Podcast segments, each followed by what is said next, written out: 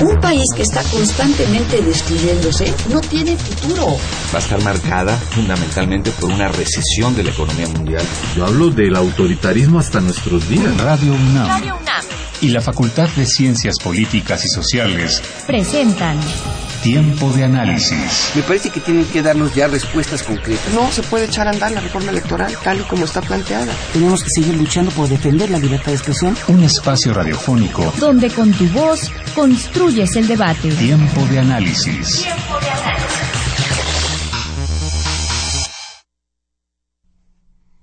Buenas noches, soy Axel Agüero. Soy Héctor Castañeda y hoy hablaremos sobre el centenario de la Primera Guerra Mundial.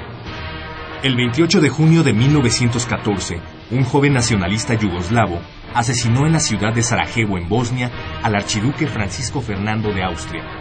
Si bien ese crimen no es por sí mismo el único factor capaz de provocar una guerra, este hecho pasó a la historia de la humanidad por ser identificado como el elemento detonante que desató la que en ese entonces fue nombrada como la Gran Guerra. Identificada posteriormente como la Primera Guerra Mundial, dada la similitud de su magnitud con la posterior guerra que se desataría casi dos décadas después. Este suceso, que inició en junio de 1914 y terminó en noviembre de 1918, involucró en un inicio a los países europeos, que en ese entonces eran las potencias industriales más importantes. Por esta razón, también fue llamada la Guerra de Europa, aunque con el paso del tiempo se involucrarían otros países y colonias que geográficamente estaban en otros continentes como África, Asia o América, incluyendo incluso confrontaciones en mares y océanos. Durante los cuatro años que duró este enfrentamiento bélico internacional, se sabe que fueron movilizados alrededor de 70 millones de soldados, de los cuales entre 5.000 o 6.000 fallecían de manera cotidiana en los diversos enfrentamientos, sin contar los millones de civiles en situación de pobreza, hambruna, muertos, discapacitados y desaparecidos. Además, propició una crisis grave para las monarquías europeas, ya que prácticamente puso fin al poderío de las dinastías de los Romanov, los Habsburgo y los Hohenzollern. Sin duda cambió el rumbo y la dirección del sistema internacional. Quédate con nosotros en tiempo de análisis y descubre con nuestros invitados las causas, motivos, consecuencias y la importancia para el mundo actual que tiene hablar sobre la Primera Guerra Mundial 100 años después.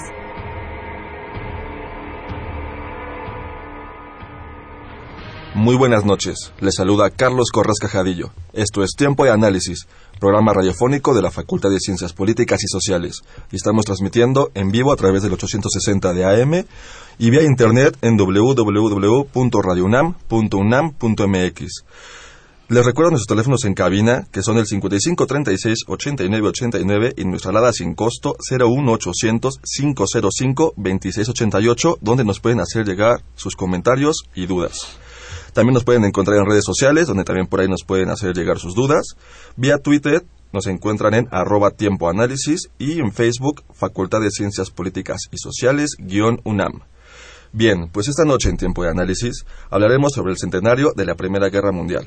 Y en la mesa nos acompaña el profesor Ricardo Méndez Silva, profesor de la Facultad de Ciencias Políticas y Sociales, investigador eh, del, del, Instituto de Investigaciones Jurídicas de la UNAM y exdirector de la Facultad de Ciencias Políticas y Sociales. Buenas noches, profesor. ¿Qué tal, Carlos? También tenemos en la mesa a Roberto Peña Guerrero, profesor de la Facultad de Ciencias Políticas y Sociales, doctor en Relaciones Internacionales y Unión Europea, y es jefe de división de estudios de posgrado de la facultad.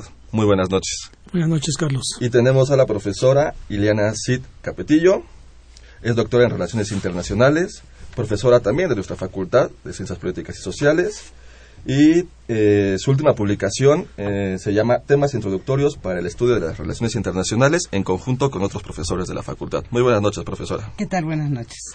Bien, pues eh, para empezar esta, de, esta plática, eh, les gustaría comenzar, bueno, no sé si les gustaría comenzar marcando los antecedentes, como, nos, como acabamos de escuchar en la cápsula, este, que fueron diversos antecedentes para que estallara la Primera Guerra Mundial. Eh, profesora eh, Ileana, ¿nos puede, ¿nos puede mencionar los diversos antecedentes? Claro. Me parece muy interesante empezar señalando que eh, en este año de 2014 hay una serie de acontecimientos que ya hemos rememorado recientemente también en este mismo programa, eh, pero de todos ellos, eh, quizá el más importante es el centenario de la Primera Guerra Mundial. Mm, es uh, un, un, hecho muy trascendental. Se dice que el siglo XX es un siglo muy corto, que empieza en 1914 y prácticamente termina en 1989, 1990. De, de la URSS. Es un siglo corto, pero muy intenso en otros eh, ámbitos se le conoce como el siglo americano, porque definitivamente todos estos acontecimientos que se gestaron desde la segunda década del siglo XX eh, reconfiguraron la distribución del poder en el mundo, colocando a Estados Unidos en el centro del poder mundial. Pero es muy importante hacer notar que la Primera Guerra empieza siendo una guerra eminentemente europea, ¿no? Provocada por la competencia interimperialista que se venía gestando desde las últimas décadas del siglo XIX y que para principios del siglo XX Lenin explica en una obra genial, El imperialismo fase superior del capitalismo, en donde nos da cuenta de una manera muy brillante de toda la competencia que se está gestando entre las potencias en este momento. Bien, pues uno, este, uno de los antecedentes, como lo menciona la profesora, es eh, este, los sucesos que su estaban ocurriendo en, en, Europa a finales de, del siglo del siglo XIX. Este, que históricamente le llaman la, la paz armada. Uh -huh. este profesor Ricardo, que nos, eh, que nos, puede hablar un poquito sobre, sobre este, este momento. Bueno, efectivamente es un conjunto de acontecimientos y el detonante va a ser precisamente el asesinato del archiduque Francisco Fernando en Sarajevo el 28 de junio de 1914. Estamos a dos eh, días, días de que días. estemos rememorando esa, eh, esa fecha pero en el fondo está una pugna por el predominio eh, en el mundo de entonces que era fundamentalmente eh, europeo, tanto Inglaterra frente a Alemania como Francia, y el proceso también del armamentismo, la exaltación de los eh, nacionalismos, muy y fuertes. yo diría de manera muy importante también la falta de previsión y le, el no haber medido es las consecuencias de una serie de actos que escapan al control y en donde los gobernantes van a tener una inmensa eh, responsabilidad. Eh, se hacían movimientos y no se pensaba que iba a haber una respuesta. Rusia, por ejemplo, en este contorno de eh, belicosidad que surge a partir del asesinato del archiduque, cuando se empiezan a agravar las circunstancias, las exigencias de Austria-Hungría a, Serbia, hace una movilización parcial. Esa movilización parcial la entiende eh, Austria-Hungría y Alemania como un indicio de un ataque eh, inminente. Eh, pasa después a una movilización general, que es cuando viene el ultimátum para que se desmovilice eh, Rusia, pero el problema es que cuando eh, escapan los acontecimientos al control civil y quedan en manos de los militares, es difícil una vuelta atrás. Y entonces pues van a empezar la sucesión de eh, declaraciones de, de, guerra desde fines de julio, eh, que, es, la primera a distintas en los primeros días eh, de agosto. Y se preveía o se pensaba pues que era una guerra que iba a durar un mes, no es que fuera a ser un picnic ni mucho menos, pero que iba a ser una excursión militar sobre todo Alemania había previsto desde décadas atrás un ataque a Francia a través de Bélgica y es lo que ocurre. Es el primero que ataca el 3 de agosto Alemania violando la neutralidad perpetua de Bélgica. Eh, de Bélgica. Y con lo que no contaban, siempre son los imprevistos que en Bélgica encuentran una gran resistencia que les los detiene en su avance hacia Francia. Y esas dos semanas serán eh, definitivas para que Francia, que no estaba totalmente preparada, pueda eh, eh, reaccionar. Y escapa pues totalmente a las, a las manos de, de los gobernantes, se cruzan las exaltaciones nacionalistas de las poblaciones y cuatro años después se arrepentirían del costo enorme en todos los aspectos. Yo creo que una de las cuestiones que a mí me, han llamado la atención de, de, este proceso es el caso particular de Alemania. ¿sí? Alemania, un país que se unifica eh, la unificación alemana en 1870, después de tres guerras, pero que trae una, una, estructura donde el tema de los nacionalismos y los temas de la cohesión social interna de Alemania va a tener un efecto en toda Europa Central y prácticamente se refleja en la crisis de, los Balcanes y eh, que es una herencia vamos a decir, de, los efectos que dejó o las causas de las guerras napoleónicas desde el Congreso de Viena en donde eh, prácticamente la Confederación Germana se articula en 38 estados, cinco reinos y el Imperio Austriaco que forma parte de esta confederación y prácticamente preside la dieta que se establece en Frankfurt. Este periodo de 1800, del Congreso de Viena 1815 a la unificación alemana en 1870-71, ¿sí?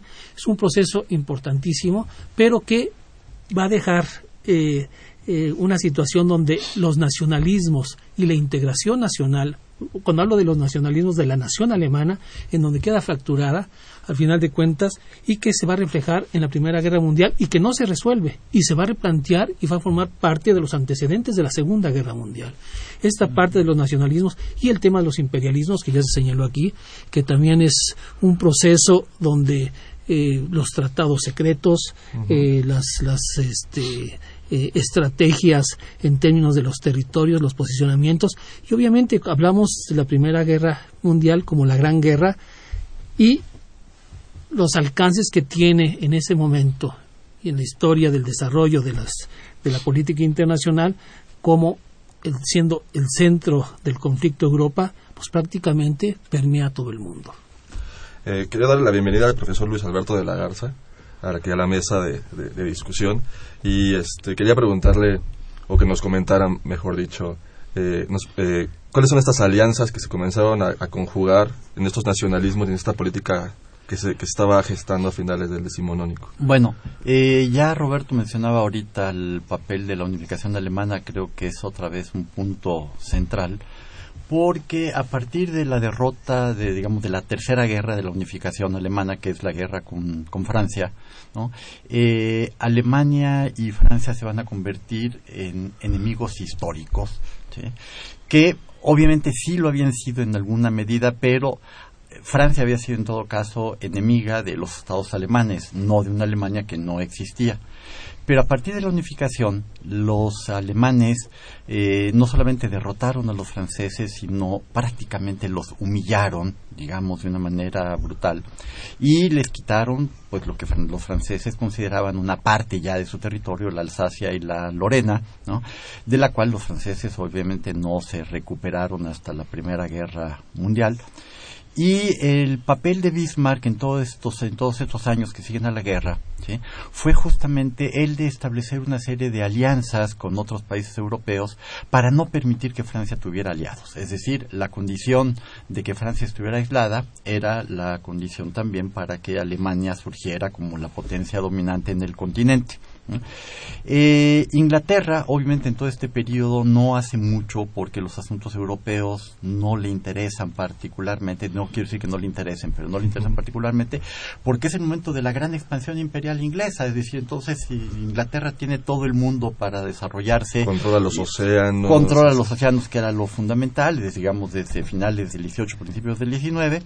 Y entonces Inglaterra pues no ve a Alemania como problema, el problema es un problema franco-alemán en este caso. Y Francia, pues obviamente que trata de recuperar toda esta situación, pues efectivamente se encuentra sin aliados porque eh, eh, Alemania había firmado un tratado con Austria, había firmado un tratado con Rusia y la primera cuestión es la Liga de los Tres Emperadores, o sea que dejan a Alemania como el centro prácticamente de la política europea y a Francia pues sin ningún aliado importante porque sus eh, rivalidades con Inglaterra pues no les permiten tampoco acercarse contra un peligro como que todavía, insisto, no es.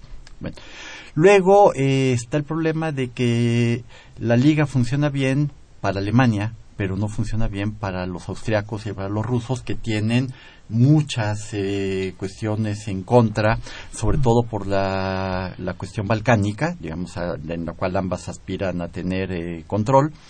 Y eh, en el periodo, digamos, eh, anterior a la guerra, pues, se distancian, ¿no? Eh, si los rusos eh, por esta situación, y es el momento que Francia aprovecha para buscar la alianza con Rusia, digamos, ya dado que sale de la liga, o sea, encuentra, digamos, un buen aliado. Hasta 1905 todo va muy bien, cuando los japoneses eh, le declaran la guerra a los rusos, sea, la famosa guerra ruso-japonesa, y entonces ahí se ve que Rusia pues ya es efectivamente una potencia en decadencia, digamos en decadencia, ¿no? Y por supuesto los franceses hacen todo lo posible por restablecer este, la grandeza rusa, gran cantidad de inversiones, industrialización de Rusia, porque es la única manera que se tiene. Ahora, pero más allá de esta cuestión de las alianzas, creo que hay una cuestión que es muy importante, sobre todo aquí que tenemos a un grupo de internacionalistas este, muy destacados, que fue uno de los grandes problemas que al final de la guerra se va a ver, o sea, las alianzas secretas. ¿Mm? Eh, porque sí, todo el mundo sabía más o menos cuáles eran las alianzas. Lo que no se conocía era lo que estaba por debajo de la mesa, es decir, que se había firmado. Y casi todas estas alianzas tuvieron justamente como condición los tratados famosos secretos en los cuales las potencias se comprometían a entrar en guerra con una tercera potencia en el caso de que su aliado fuera eh, atacado. Pero esto no se sabía, digamos, hasta, o no se supo hasta el final de la, del, del proceso cuando pues todo el mundo empezó. Entonces, ¿qué pasó? Los serbios eh, se ven amenazados por los austrohúngaros, ¿no? Le piden ayuda a Rusia, Rusia les dice no te preocupes, si Austria-Hungría te ataca, yo este, entro a tu favor. Eh, Austria-Hungría va con Alemania, dice los rusos me están presionando y Alemania le dice no te preocupes, este, yo ataco a, a Rusia si hay problema. Y los rusos van con los franceses, señores, me están atacando los alemanes y los franceses le dicen no te preocupes, yo voy a entrar. Es decir, un tejido bastante enmarañado ¿no? en el cual no se saben justamente los resultados y además creo que nadie se lo creía. ¿sí? Pero en el momento en que Austria-Hungría cumple sus amenazas sobre Serbia, ¿sí? efectivamente Rusia entra a la guerra ¿sí? y entonces Alemania entra contra Rusia y Francia entra con Alemania y ahí entonces todo el mundo está en guerra. tan importante es el asunto que de, al final del, de, la, de la misma guerra ¿sí? Una de las propuestas justamente del presidente Wilson, que Estados Unidos entra a la guerra tardíamente, fue el fin de la diplomacia secreta. ¿no? Y ahí es muy importante porque ahí viene la primera propuesta justamente de la Sociedad de las Naciones, o sea, una cuestión internacional que sirva para evitar todo ese tipo de cuestiones. Entonces, ahí hay un mundo que está cambiando terriblemente, ¿no? pero también en otras cuestiones que son importantes y que seguramente aquí mis compañeros van a a tratar, que es el fin también de una, de, una época. ¿sí? Porque en parte los nacionalismos cubrieron una situación muy, muy especial. Eh, y parte de la propuesta también de los 14 puntos de Wilson fue la creación de nuevas nacionalidades. Y entonces lo que había sido imperios, yo no sé si compactos o no, pero digamos imperios multinacionales que para bien y para mal habían funcionado. De repente le dieron alas a todas las pequeñas minorías nacionales para que exigieran su propio país, su propio estado, su propio territorio, y entonces de una Europa, digamos que había estado dominada por imperios, ahora tenemos una gran cantidad de nacionalidades y lo que sabemos históricamente es que esas naciones que surgieron después de la Primera Guerra Mundial, pues evidentemente tenían un nacionalismo mucho más feroz que los nacionalismos del siglo XIX y que será bueno parte de la Segunda Guerra más adelante. Eh, aquí, este, antes vamos a tener que hacer una pequeña pausa y vamos a continuar con esta, esta plática que se está poniendo muy interesante. Ya vamos a entrar eh, yendo a, los sucesos de la, de la Gran Guerra. Eh, bien, vamos a una entrevista con Rolando Dromundo y el Mundial Brasil 2014. Bueno. Encaminamos ya hacia la ronda de octavos de final en lo que es el Mundial de Brasil 2014. Grandes sorpresas, grandes partidos, un un mundial pues en lo futbolístico como se esperaba. Claro, sorprende por supuesto actuaciones del equipo de Costa Rica, por ejemplo, que queda en primer lugar de un grupo, un grupo que se perfilaba sumamente difícil, donde Inglaterra con una pésima actuación queda eliminado, Italia queda eliminado, el subcampeón de Europa, y los ticos pues todavía venciendo además a Uruguay pues quedan en primer lugar y se enfrentarán a Grecia. Yo creo que ha sido una de las grandes sorpresas de este mundial el equipo centroamericano y vamos a ver cómo hasta dónde puede llegar, bueno, de ganarle a de ganarle a los griegos en un encuentro que se, se espera muy cerrado, estará enfrentándose al ganador de Holanda contra México en un partido que bueno, dará mucho de qué hablar el próximo domingo, eh, no solo en México, sino a todos los que están siguiendo el campeonato mundial.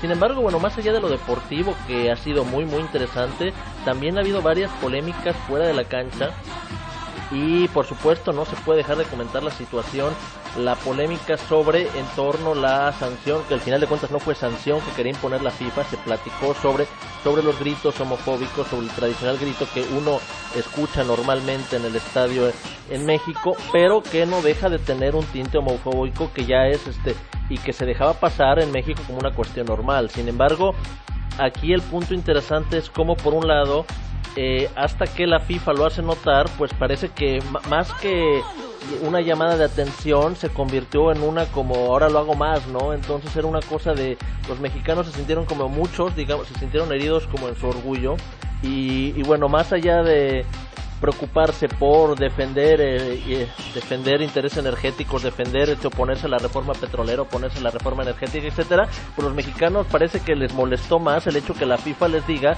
que son homófobos, ¿no? Entonces, bueno, es una cuestión y se, se dieron a la tarea, bueno, uno veía en las redes sociales esta cuestión como mucha gente pues se rebelaba y se protestaba contra el hecho de que se pudiera aplicar una sanción que al final de cuentas no se aplicó porque digamos, seguramente la FIFA valoró en términos de intereses económicos que no le convenía, ¿no? Porque la, Federación Mexicana de Fútbol, a final de cuentas, es una de las que más le retribuye y pues no, no convenía en ese sentido, era meterse en una polémica bastante compleja, es una situación que se viene dando en el fútbol mexicano y si las autoridades mexicanas, tanto futbolísticas, tanto a nivel a nivel de gobierno jamás han querido eh, meterse a un poco a, invitar a la gente a cambiar estas actitudes en los estadios, pues la FIFA no quería profundizar en esta polémica, ¿no? Una polémica que por supuesto no termina ahí, no termina ahí, digo, la FIFA con todo lo que se le puede cuestionar en el ámbito de, la, escasa legitimidad que puede tener muchas cuestiones por lo vinculado que está a intereses comerciales, etcétera, no, hay que reconocer que en muchos lugares ha hecho una amplia campaña contra la discriminación.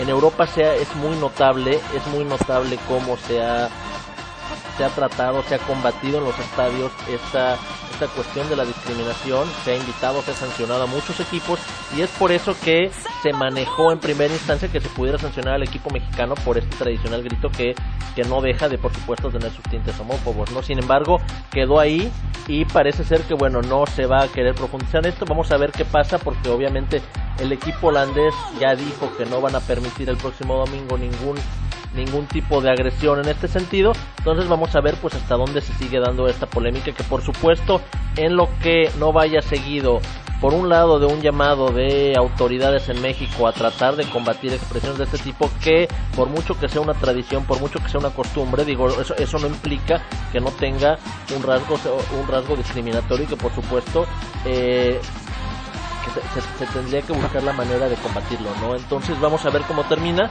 y las, las otras polémicas, por supuesto, que te siguen dando, eh, este, bueno, está la cuestión de, vamos a ver qué sanciones hay también en, en lo deportivo contra Luis Suárez, después de la mordida que dio contra eh, contra el jugador italiano en un partido muy cerrado que al final de cuentas dejó al equipo italiano fuera y que no es la primera vez que tiene un tipo de actitud de este tipo, ¿no? Un jugador bastante polémico, un excelente jugador dentro de la cancha, pero que a veces pierde la cabeza y vamos a ver esto cómo la afecta. Esto es el reporte hasta el momento y ya estaremos comentando el resto de las acciones en la próxima semana y ya entrados en lo que sería ya perfilándonos en los cuartos de final desde la Copa del Mundo. Estamos de vuelta en tiempo de análisis. Les recuerdo nuestros teléfonos en cabina donde nos pueden hacer llegar sus, sus comentarios y dudas. Son el 55 36 89 89 y nuestra alada sin costo 01 800 505 26 88. También nos pueden hacer llegar sus comentarios vía Twitter en arroba tiempo análisis y por Facebook Facultad de Ciencias Políticas y Sociales guion UNAM. Bien, pues continuamos con, con esta plática, este recuento de, de los, los 100 años de, de la Primera Guerra Mundial. Eh, estábamos comentando, bueno, el profesor eh, Luis Alberto estaba comentando sobre las alianzas secretas. Conocíamos las alianzas, pero no las secretas que se estaban gestando en Europa. Eh, profesor Ricardo, ¿nos puede, eh, ¿nos puede seguir hablando un poco sobre esto? Gracias. Precisamente para avalar lo dicho por mi querido amigo Luis Alberto de la Garza, que decía que hay temas que son de nosotros los internacionalistas, pero él como historiador lo maneja espléndidamente al referirse precisamente a las alianzas secretas. Hace un momento yo me refería a las imprevisiones, pues quizás esta no fue imprevisión, fue un desconocimiento de todos los pactos para apoyarse unos a otros en caso de que alguno fuera atacado. Y esto llevó eh, a que se extendiera la, guerra y saliera prácticamente eh, de control. Eh, se refería Luis Alberto también a los 14 puntos del presidente Woodrow Wilson, que era en ese momento un observador distante.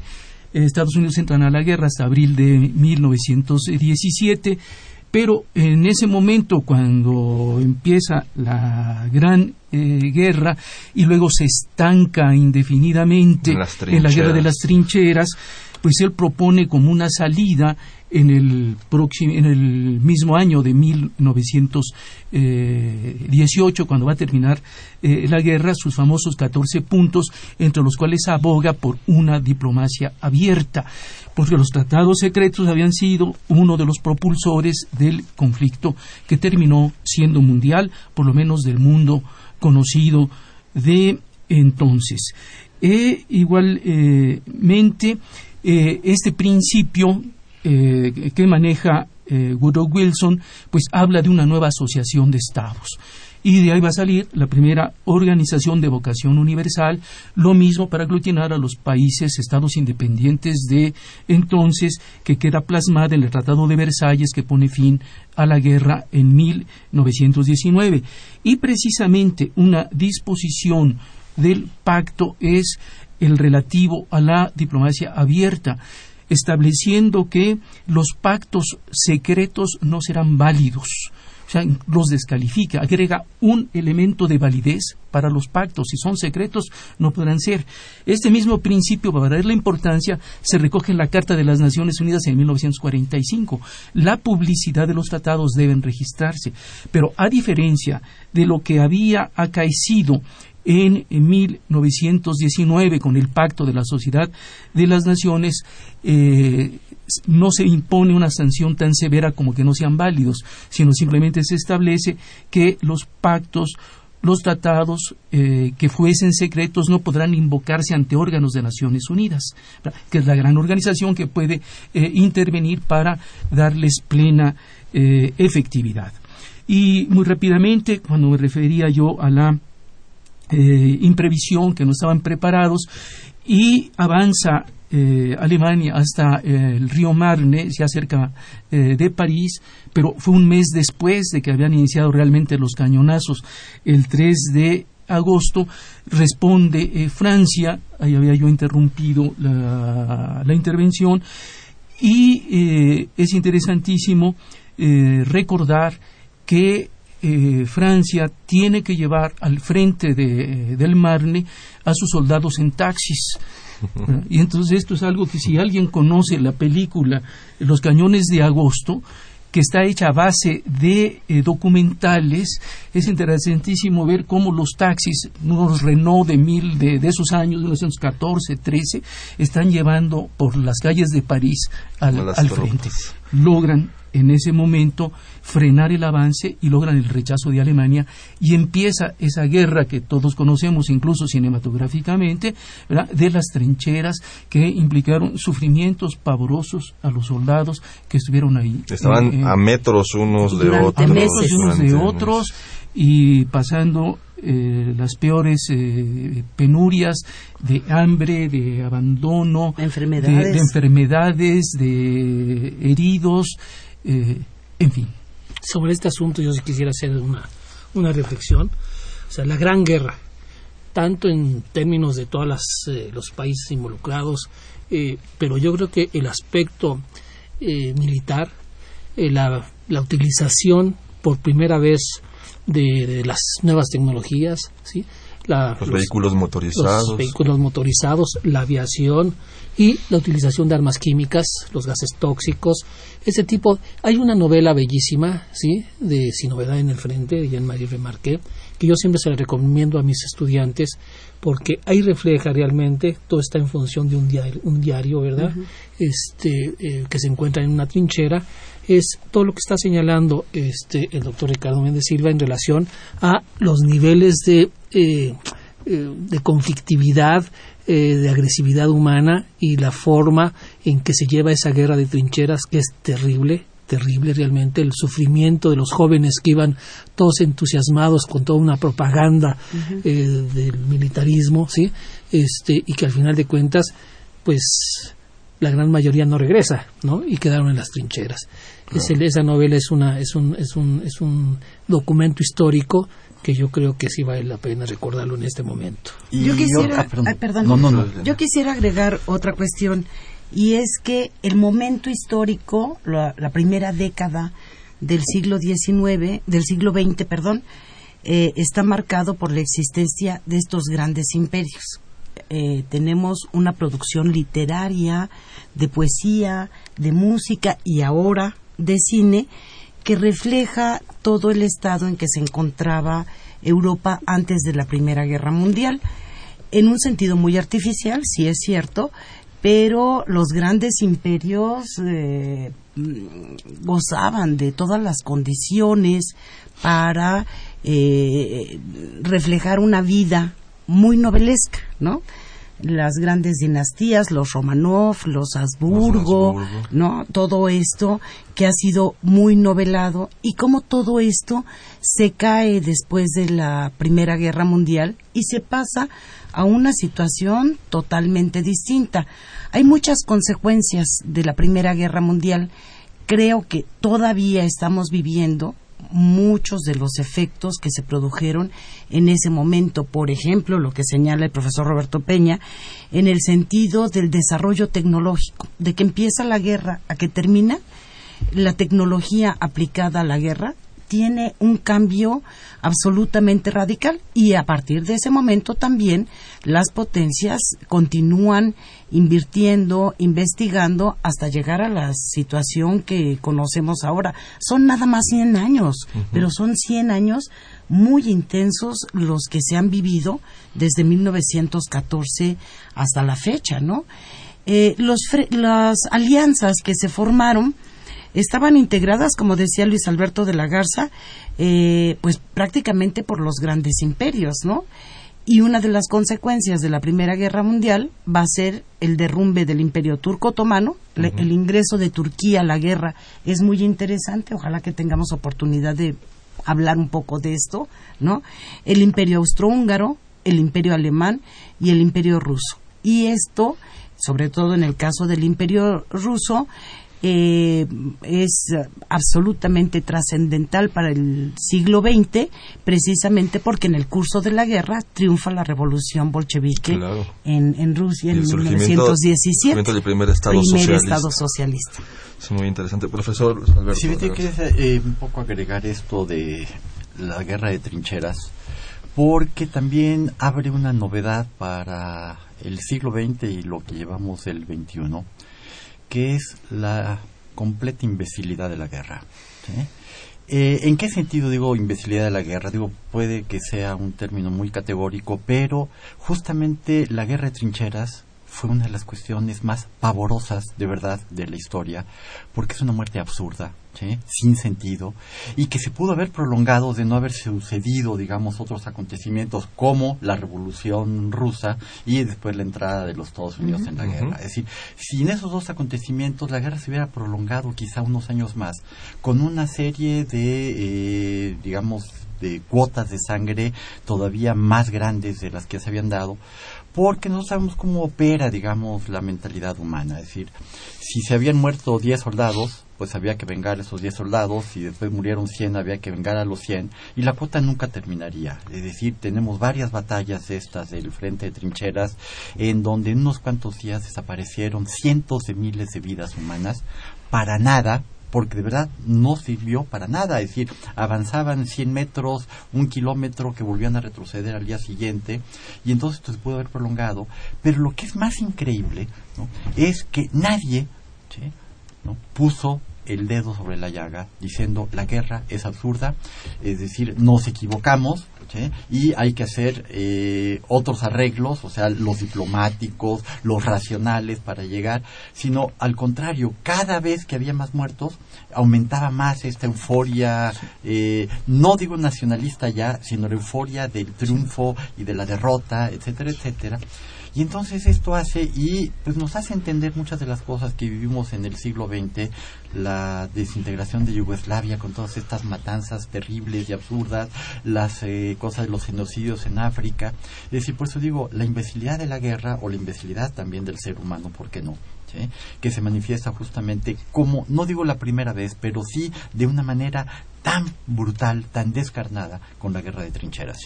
Profesor Ricardo. Eh, sin duda, ha dado el diagnóstico y la sentencia inapelable de esta eh, tontería, imbecilidad de los gobernantes.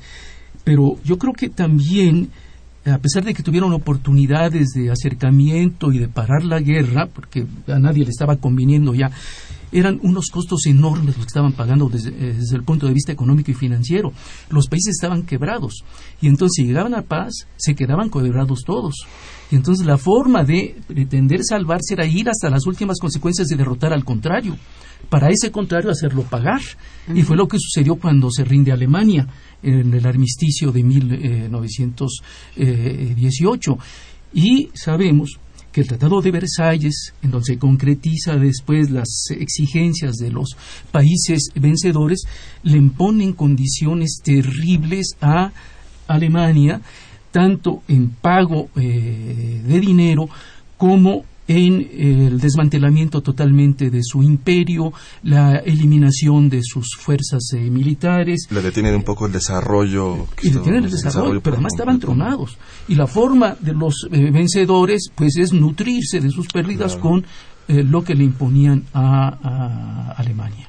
Y no olvidemos este, este tema, bueno, como podemos ver, un conflicto de esta naturaleza tiene sus nichos realmente eh, muy profundos, la cuestión social, la cuestión humanitaria, la cuestión bélica, la cuestión jurídica, la cuestión diplomática, la cuestión económica. El punto, yo creo que si entramos en el terreno de la reflexión de, los efectos de la economía, o la economía eh, del propio conflicto, el país que realmente se benefició de la Primera Guerra Mundial en términos integrales es los Estados Unidos de Norteamérica ¿sí? Los empréstitos de guerra, la autorización que se le otorga al presidente de los Estados Unidos del Senado, hace que hasta Alemania, ¿sí?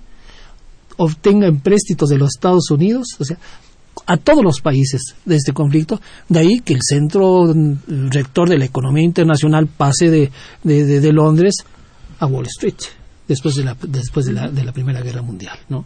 Es un tema interesantísimo que hay que rescatar porque tiene implicaciones tanto en términos estratégicos, en 1917 ingresa los Estados Unidos a la guerra europea, ¿sí? Y en la Segunda Guerra Mundial, cuando interviene militarmente en el frente europeo los Estados Unidos hasta 1944. Mencionar que en estas dos guerras nunca Estados Unidos tuvo un ataque directo en su en su nación. Bueno, más que en la segunda sí, en la segunda sí. Eh, tenemos una llamada del público de Cristina San Román y nos pregunta, eh, ¿podrían repetir el nombre del autor del libro Sin novedad en el frente? Eric, Eric Marie Remarque. Bien, Remarque. Ahí, ahí lo tienen para hay, que hay lo libro y hay película. La película, aunque es muy vieja, es excelente. Bien, pues aquí tenemos que hacer nuestra última pausa del programa. Eh, vamos a ir a escuchar Políticas Invita. Políticas Invita. Conoce las actividades académicas y culturales de nuestra facultad. Cine, seminarios, conferencias, exposiciones, coloquios. Políticas Invita.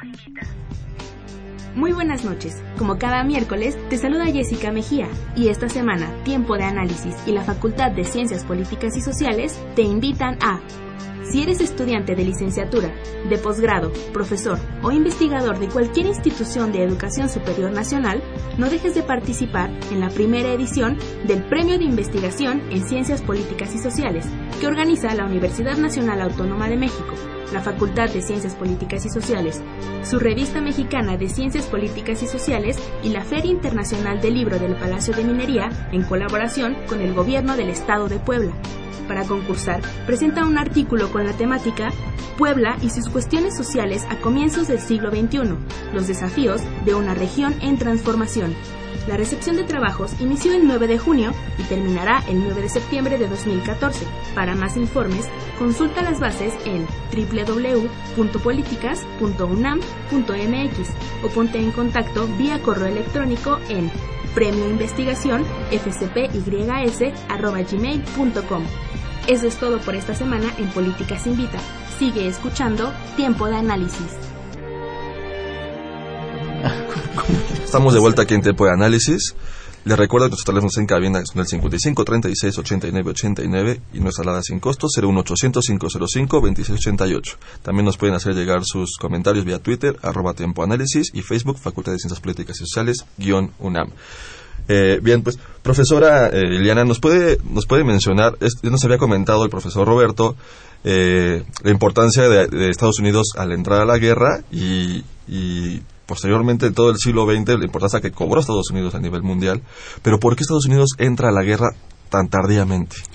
Lo que pasa es que Estados Unidos no tenía por qué haber entrado a una guerra que era europea. Eh, eh, recuerden que Estados Unidos se debate todavía, sobre todo en ese momento, entre el aislacionismo que estaba dictado por eh, la vieja idea de América para los americanos y cómo ellos no deberían involucrarse con los asuntos europeos y era un asunto que le quedaba muy de lejos.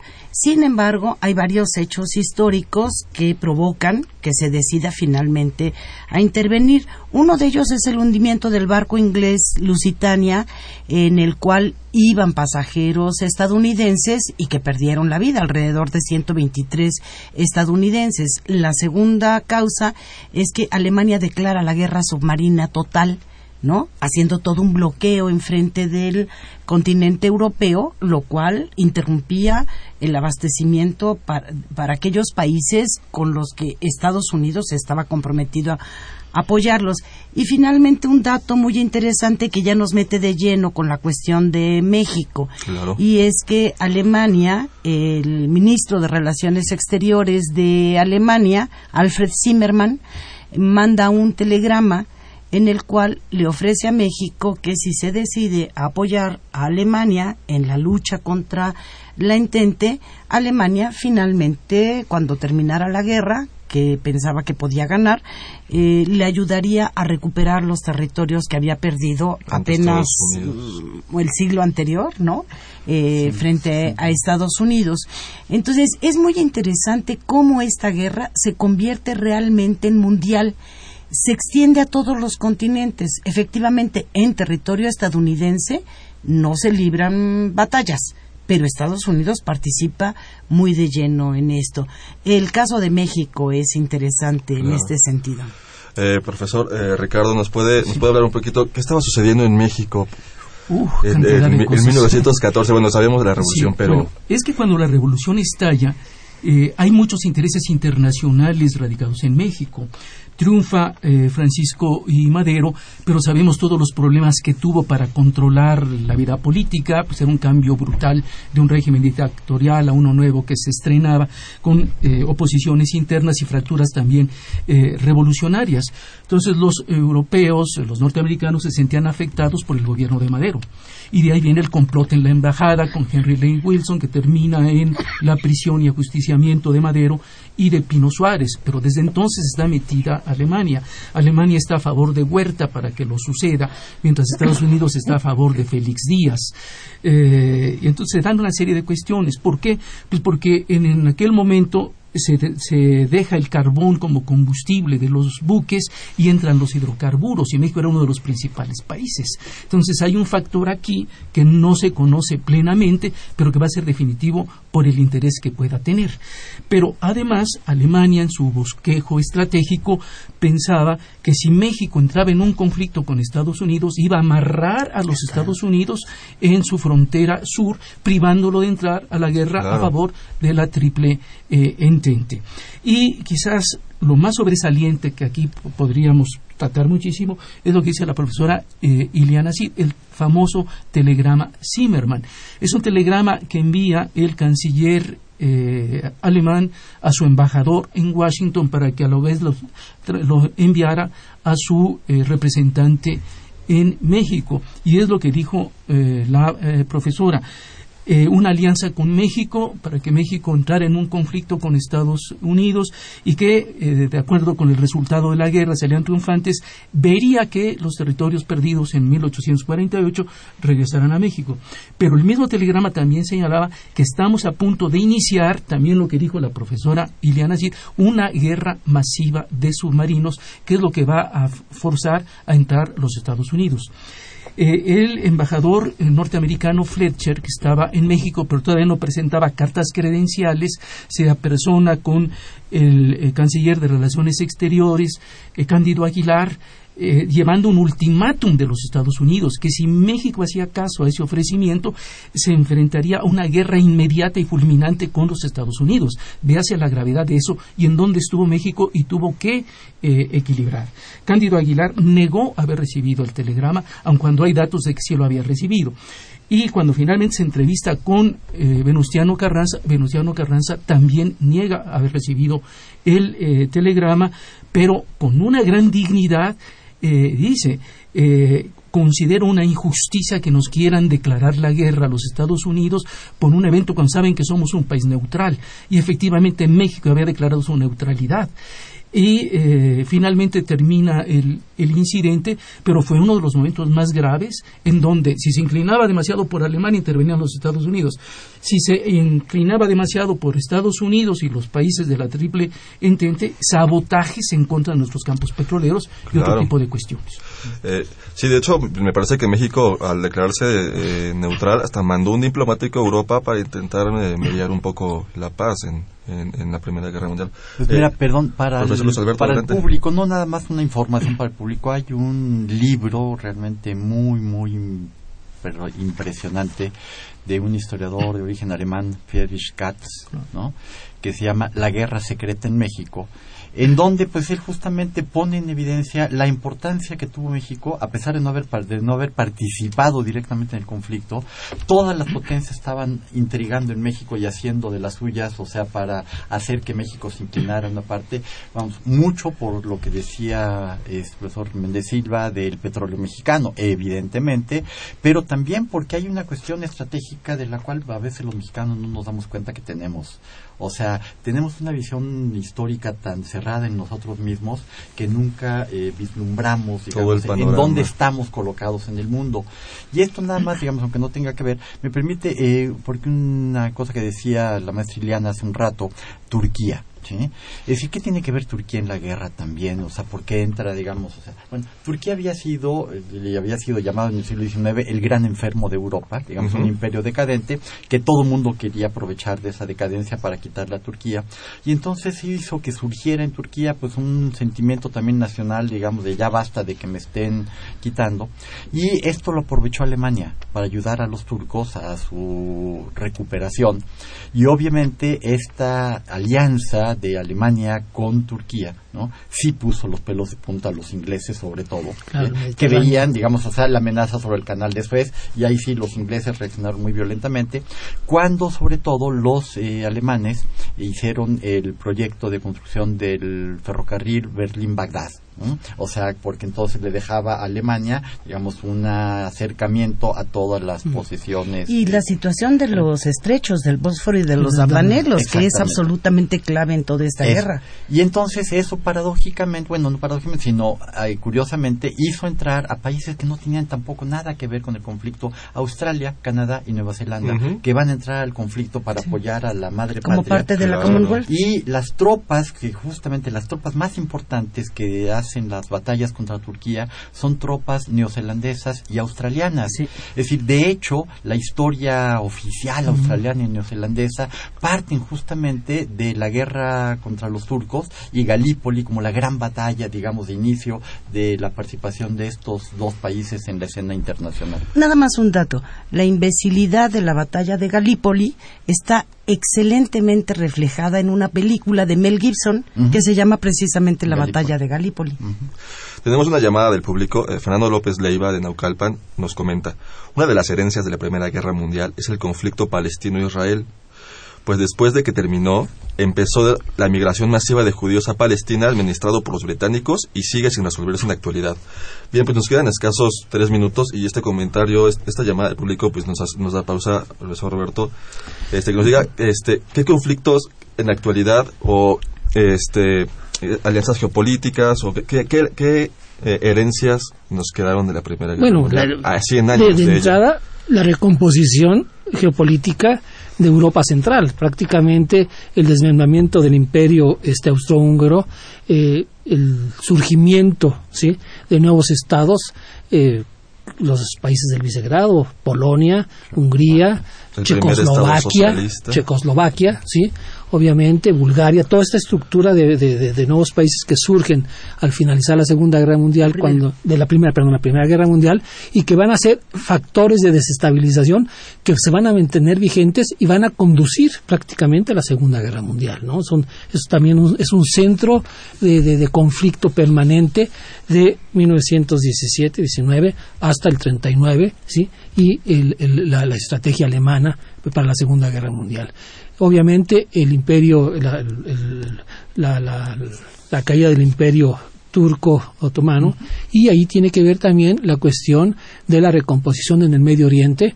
hablábamos, bueno, de la Carta Balfour, que ahorita va a hablar el doctor Méndez y sobre eso, o hacer comentarios.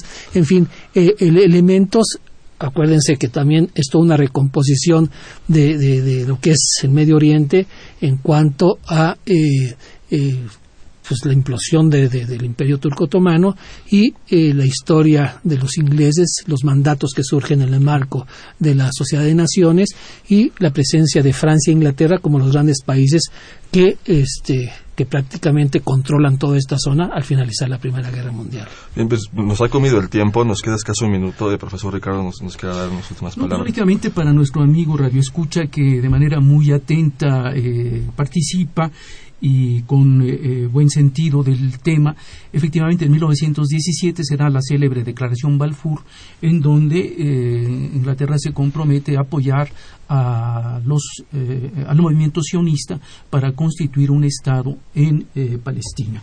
Se da inicio a la migración y bueno, sabemos cómo se va desbalanceando la composición poblacional y los desarrollos que llegan a la 1948 con la independencia de, de Israel en 1947, eh, anteriormente, la decisión de Naciones Unidas, la Asamblea de la partición de, de Palestina, y bueno, esa es una de las herencias, eh, sin duda, terriblemente compleja. Y que, seguimos viviendo el día de hoy. Pues muchas gracias a nuestros invitados. Este, el tiempo nos ha comido, necesitaríamos otro programa más, sin duda, para seguir hablando más a Aceptamos la invitación, gracias.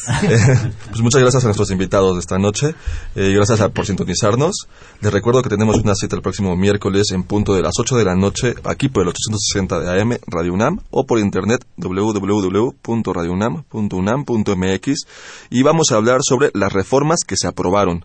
Contaremos con la presencia de Mina Navarro, Jorge Márquez y Adolfo Tobar en la conducción. Les recuerdo que toda la semana nos pueden seguir vía Twitter en arroba tiempo análisis o por Facebook Facultad de Ciencias Políticas y Sociales UNAM. Este programa es producido por la Coordinación de Extensión Universitaria de la Facultad de Ciencias Políticas y Sociales a cargo de Roberto Ceguera, coordinación de producción Claudia Loredo, en la preproducción Guillermo López Pineda, montaje y musicalización de cápsulas Héctor Castañeda, estuvo en la cabina de operación Humberto Sánchez Castrejón, formatos Gustavo López, y se despide de ustedes Carlos Corres Cajadillo. Muy buenas noches. Esto fue Tiempo de Análisis. Tiempo de Análisis una coproducción de Radio UNAM y la coordinación de extensión universitaria de la Facultad de Ciencias Políticas y Sociales. Tiempo de análisis.